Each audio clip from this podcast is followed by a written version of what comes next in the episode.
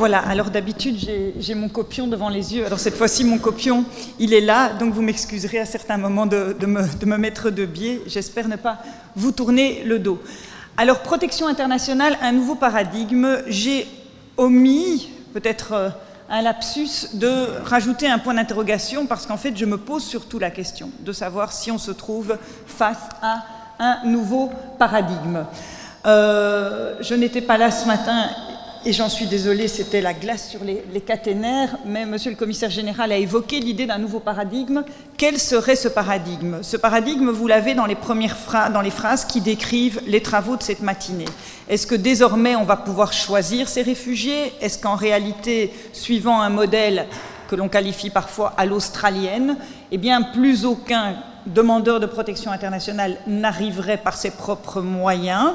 Mais uniquement parce que ces demandeurs de protection internationale, ou alors des réfugiés reconnus d'ailleurs, auraient été sélectionnés dans des pays tiers où les procédures de sélection et de choix auraient été menées par des pays qui alors acceptent un certain nombre de personnes à réinstaller. Alors, cette question n'est pas neuve. Il ne faut pas croire que c'est une révolution. Cela fait certainement plus de dix ans que cette question est évoquée. Tony Blair en avait déjà parlé quand il était aux affaires au Royaume-Uni, demandant même que l'on révise, on pourrait même dire détricoter à l'époque, la euh, Convention de Genève. Donc ce n'est absolument pas neuf, c'est bien plus que dix ans d'ailleurs, je crois. Quand est-ce que cette idée a réapparu euh, de manière, avec force euh, dans l'actualité Eh bien, lors de cette dite, je dis toujours dite crise de l'asile de 2015, dont, et on va peut-être pas revenir longuement là-dessus parce que beaucoup de choses ont déjà été écrites sur cette crise, qui n'est pas réellement une crise des chiffres. Beaucoup d'analystes ont montré, et le, monsieur Cochetel le disait, euh, c'était gérable, mais qui a été une crise institutionnelle au sein de l'Union européenne, crise de confiance, crise de solidarité, et sans doute, j'y reviendrai à plusieurs reprises, parce que ce serait un fil rouge, crise de l'état de droit. Ce que j'entends comme étant état de droit, c'est qu'on se fonde sur des règles connues et compréhensibles, avec un contrôle démocratique de ces règles, contrôle parlementaire, contrôle juridictionnel, et au niveau européen, contrôle par la charte des droits fondamentaux de l'Union européenne. Euh, je pensais, dans, éventuellement pour ceux qui le voudraient, ce, PowerPoint qui euh, qui, n'a rien d'exceptionnel, mais sera à disposition, ce qui va me permettre, pour tenir dans les 25 minutes, de passer quelques euh, diapositives. Alors, la première chose que je dirais avant d'entrer dans le vif du sujet, c'est que l'idée de non pas de choisir ces réfugiés, j'aime pas du tout le mot choisir ces réfugiés, mais l'idée que les réfugiés soient réinstallés en sécurité au départ de l'étranger parce que l'on aurait dégagé des voies légales d'accès au territoire, en soi, moi je ne souhaite pas l'écarter. Je rejoins ici François Crépeau, qui était ancien rapporteur des Nations Unies sur les droits des réfugiés. Écarter l'idée de la réinstallation légale en l'état actuel du droit voudrait dire que l'on continue à accepter l'idée que les demandeurs de protection, pour être protégés, doivent mettre le pied dans la porte, traverser la Méditerranée, traverser des frontières dans des conditions de dangerosité épouvantables. Donc éluder complètement l'idée ne me paraît pas être une bonne idée. Euh, éviter la violence qui est celle de toute la problématique de l'accès à la protection par des mécanismes de réinstallation, pourquoi pas? La question, c'est de savoir comment on va y procéder, avec quels critères et avec quelles procédures, avec quelles garanties.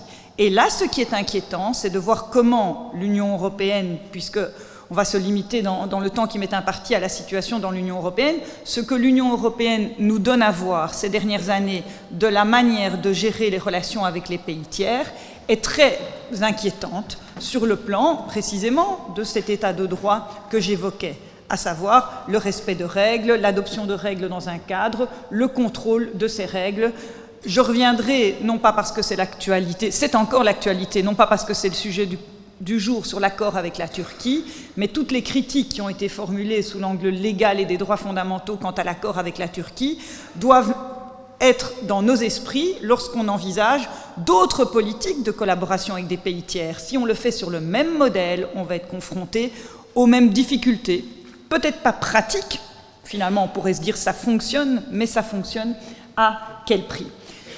Je dirais aussi, je terminerai en disant, si on devait s'orienter vers ce nouveau paradigme qui est de ménager des voies d'accès légales qui évitent la violence de l'accès au territoire, il faut s'en donner les moyens, je l'ai dit, procéduraux et de fond, et ne pas faire comme on l'a fait pour l'accord avec la Turquie, mais même depuis plus longtemps dans l'Union européenne, comme par exemple avec le règlement Dublin, où on s'est dit, eh bien, on va répartir la charge, entre guillemets, des demandeurs d'asile entre les pays de l'Union parce que la protection est équivalente.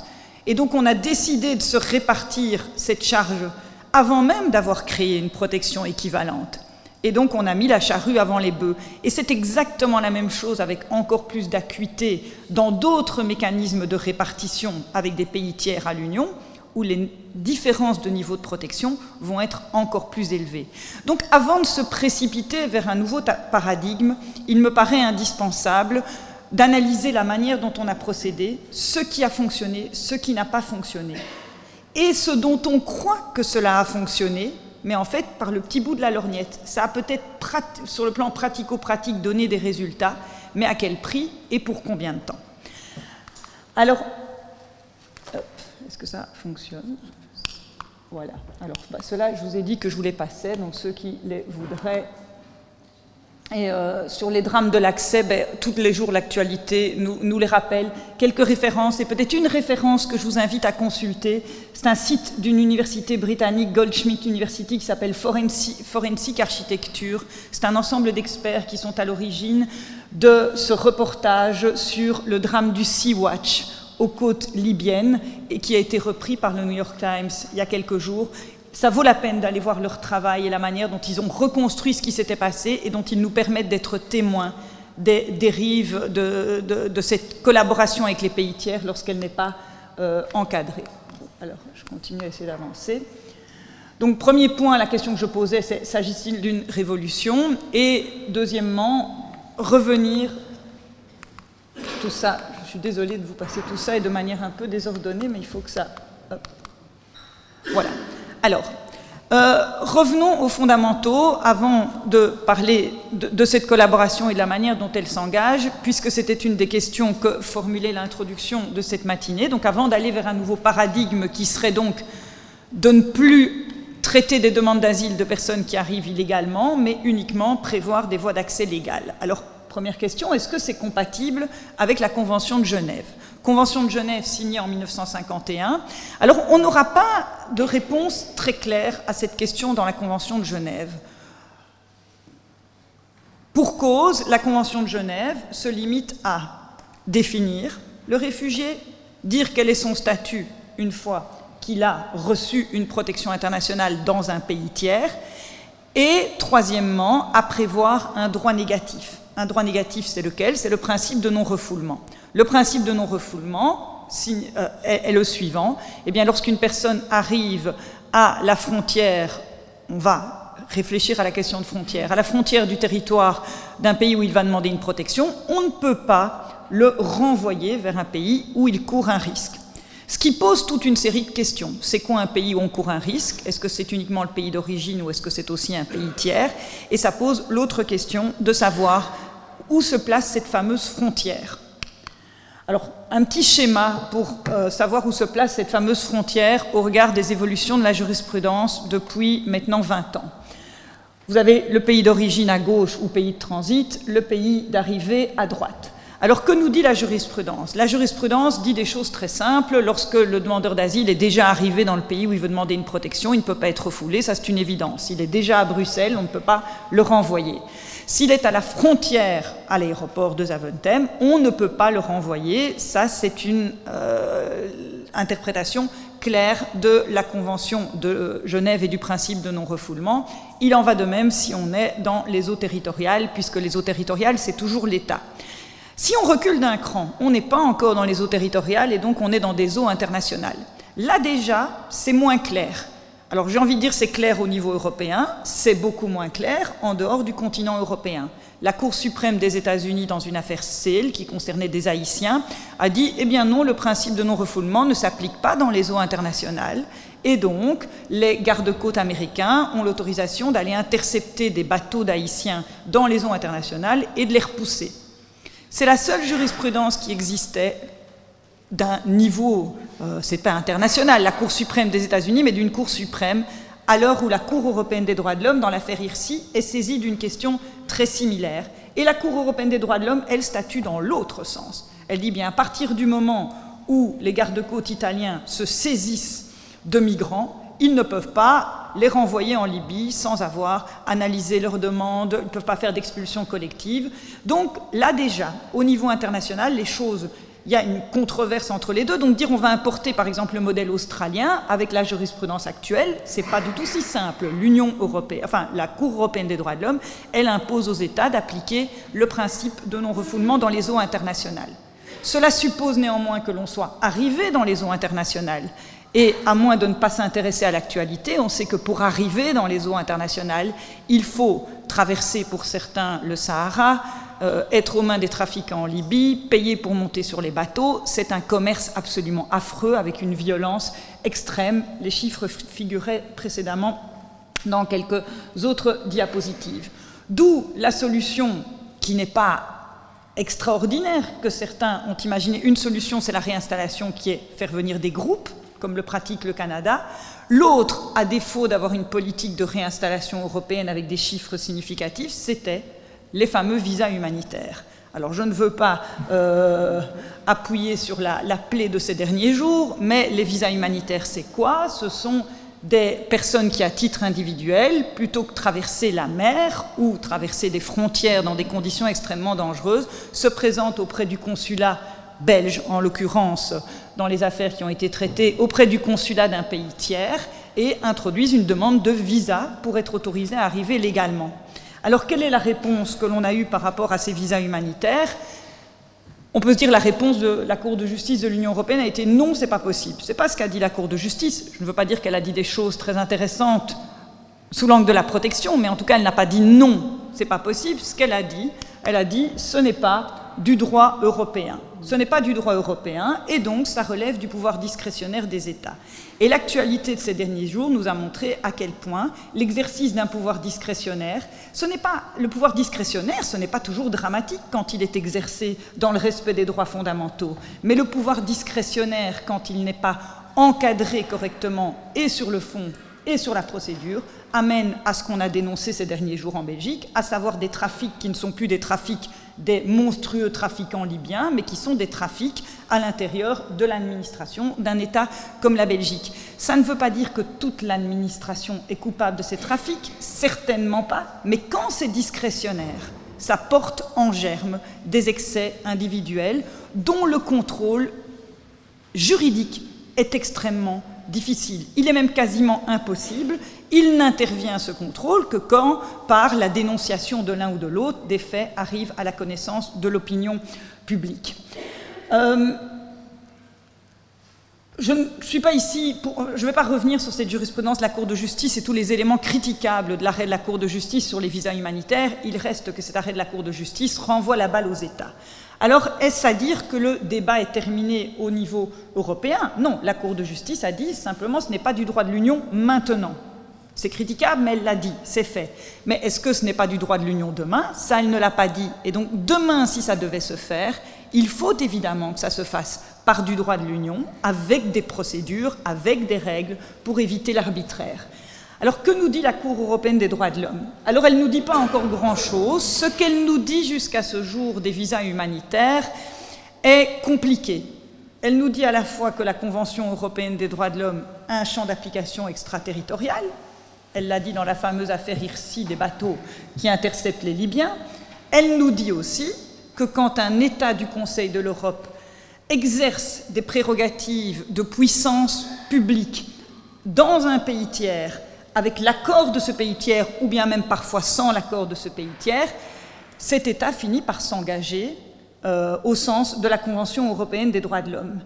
Cette jurisprudence est compliquée parce qu'en matière de délivrance de visa, elle est très partagée. Quand quelqu'un demande un visa pour venir rejoindre un membre de sa famille, la jurisprudence est assez protectrice parce que le membre de la famille qui est ici est concerné, mais par contre, sur les visas humanitaires, on n'a rien aujourd'hui qui nous fait dire à Strasbourg que euh, la Cour européenne des droits de l'homme jugerait que le droit de la Convention est applicable.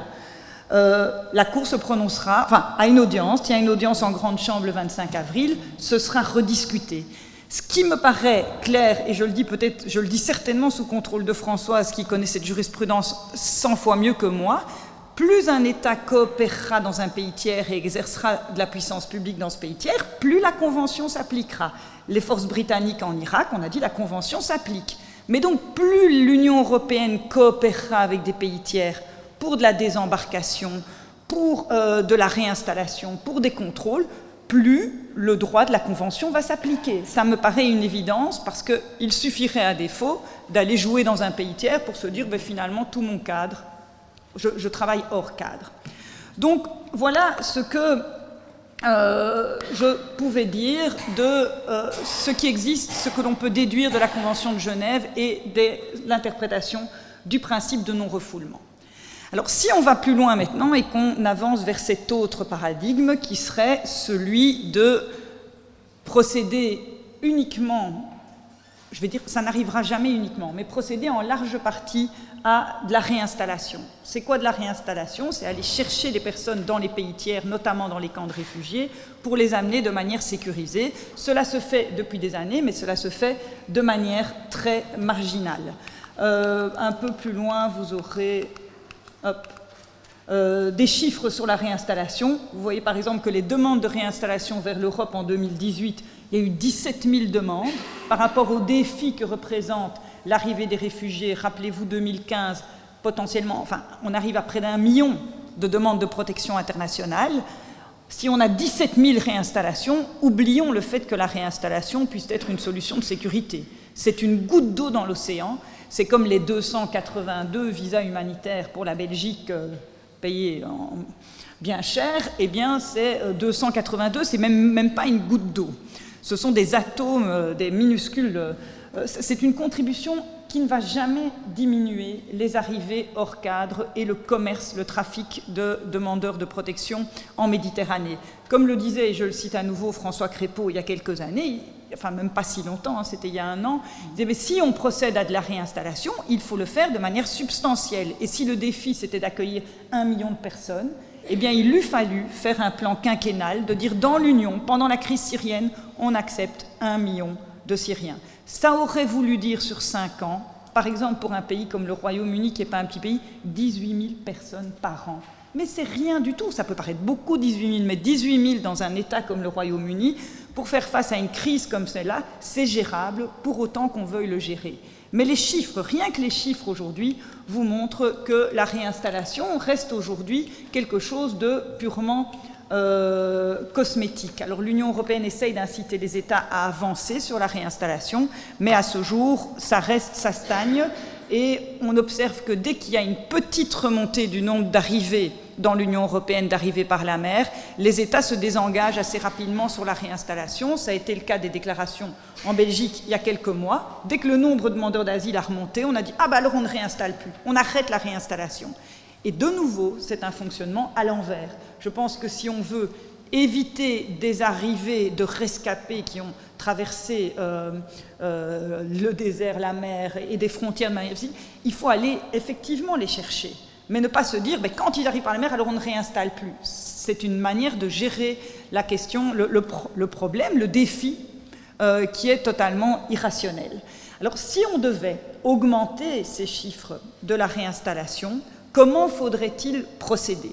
Alors je reviens sur mon fil rouge, qui était le fil de l'état de droit. Je pense que si on le fait, je crois, je suis convaincu qu'il faut d'abord des textes, des textes qui sont adoptés après un contrôle démocratique en amont, notamment parlementaires, des textes qui sont du vrai droit européen avec un contrôle possible de la Cour de justice, pas comme on l'a fait avec l'accord avec la Turquie, où finalement l'Union négocie un accord et puis elle dit mais finalement c'était pas moi, c'était les États, donc ce n'est pas du droit, donc pas de contrôle de la charte. Donc pas de contrôle du Parlement. Donc il faut de vrais textes de droit, de droit européen dans les formes requises, et ce n'est pas pour faire plaisir au lobby des juristes, c'est tout simplement parce que ces formes ont un rôle. Elles ont un rôle en termes de contrôle et de respect des garanties. Donc sur la méthode d'adoption, des textes, il faut des textes de droit, des textes qui peuvent être contrôlés. Ensuite, il faudra également des procédures au niveau de la mise en œuvre de la réinstallation. Parce que si la réinstallation n'est pas assortie de procédures avec des garanties permettant de protéger les personnes concernées, eh le trafic que l'on a en Libye ou le trafic que l'on a euh, même parfois euh, que l'on a sur les routes eh bien, il va se réinstaller dans les camps, et c'est déjà le cas aujourd'hui. Les documents sont nombreux montrant que dans les camps de réfugiés, il y a des mafias terribles autour des questions de réinstallation. Et donc les gens payent très cher, les femmes payent très cher de leur corps notamment, les enfants aussi, les petites filles, euh, les petits garçons qui doivent bosser pendant des mois dans les camps pour obtenir une place dans la file de la réinstallation. Et ça, c'est quand on fonctionne hors cadre. C'est toujours le même problème. Quand on fonctionne en improvisant des solutions sans les fixer dans un cadre avec des procédures de contrôle, il y a des risques d'abus et face à la détresse humaine, le risque de trafic est très élevé puisque les gens sont prêts à payer très cher financièrement et de leur corps et parfois de leur vie pour parvenir à accéder aux lieux où les droits sont accessibles. Euh, autre défi, deux minutes pour terminer, qui dit réinstallation dit qu'il faudra quand même à un moment choisir, même si j'ai dit que je n'aimais pas le mot choisir. Euh, Monsieur Cochetel disait tout les femmes et les enfants d'abord. Effectivement, il va falloir du coup travailler dans les textes à nouveau et de manière intelligente sur le concept de vulnérabilité, puisque ce qu'on comprend bien, c'est que la réinstallation va viser en priorité bénéficier aux personnes vulnérables. C'est quoi une personne vulnérable? L'Union européenne, dans les textes qu'elle a adoptés en matière d'asile, a déjà au moins cinq définitions de la vulnérabilité, cinq différentes, selon qu'on définit le réfugié, selon qu'on adapte les procédures, selon qu'on adapte les conditions d'accueil, selon qu'on est dans le règlement Dublin. Donc on a déjà des tas de définitions de la vulnérabilité. Et quand on discute avec les, les spécialistes de la santé mentale, ils disent que le concept est extrêmement difficile parce que la vulnérabilité est variable spatialement et temporellement. Une personne peut être extrêmement vulnérable dans le camp, le sera beaucoup moins à l'arrivée parce qu'il a, étant jeune, un potentiel de résilience peut-être plus fort que d'autres. D'autres le sont moins au départ, mais vont l'être à l'arrivée. Et donc il faut travailler sur ces concepts de manière urgente pour que cette priorité dans la réinstallation ne se trompe pas de cible. Et vouloir réinstaller systématiquement les enfants, alors que certains auront peut-être passé parfois quelques années dans un camp de réfugiés où, bon an, mal an, la scolarité aurait pu s'organiser et qui ont peut-être des perspectives dans la région. Je pense notamment au travail fabuleux qui est fait euh, par le projet InZone dans les camps de réfugiés au Kenya, où ils parviennent à aller jusqu'à des formations universitaires en médecine. Est-ce qu'ils sont les plus vulnérables, ceux de 15-16 ans qui arrivent à ce stade-là? Je n'en sais rien. Je dis simplement que la réponse n'est pas facile à trouver, donc il ne faut pas se précipiter, mais il faut organiser les choses de manière à ce que ça fasse dans le respect de règles et de procédures qui garantissent à chacun euh, qu'il y ait des critères, des procédures de contestation et de la transparence. Voilà, je pense avoir été déjà trop longue, mais je pense que le résumé, le mot-clé, le mot-clé de, l'intervention, c'est de dire, un, la réinstallation et la coopération avec les pays tiers n'empêchera jamais les autres arrivées, donc il ne faut pas euh, se bercer d'illusions. Mais deuxièmement, si on veut diminuer les autres arrivées, il faut que cette réinstallation quantitativement soit significative. Et puis surtout, si on ne veut pas que cette réinstallation soit le lieu de nouveaux trafics et de nouveaux abus, il faut la réglementer, l'organiser et l'organiser dans des textes qui font l'objet de contrôles ouverts aux États et aux individus. Je vous remercie.